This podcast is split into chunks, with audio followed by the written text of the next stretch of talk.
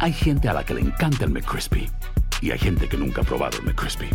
Pero todavía no conocemos a nadie que lo haya probado y no le guste. Para pa pa pa. Buenos días, estas son las noticias en un minuto. Es viernes 25 de agosto, le saluda Leomar Córdoba. Por primera vez en la historia, a un expresidente de Estados Unidos le toman una foto policial. Ocurrió luego de que Donald Trump se entregó este jueves en la cárcel del condado de Fulton en Georgia, acusado de más de una docena de cargos derivados de sus esfuerzos por revertir los resultados de las elecciones de ese estado en 2020. Las autoridades del condado de Maui en Hawái han hecho pública una lista de casi 400 personas que siguen en paradero desconocido tras los devastadores incendios forestales que azotaron la isla este mes.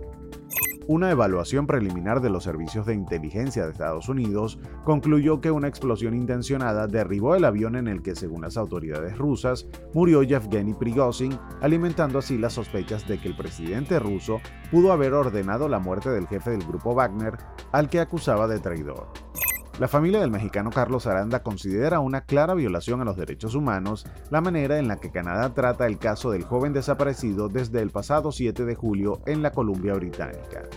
Más información en nuestras redes sociales y univisionoticias.com.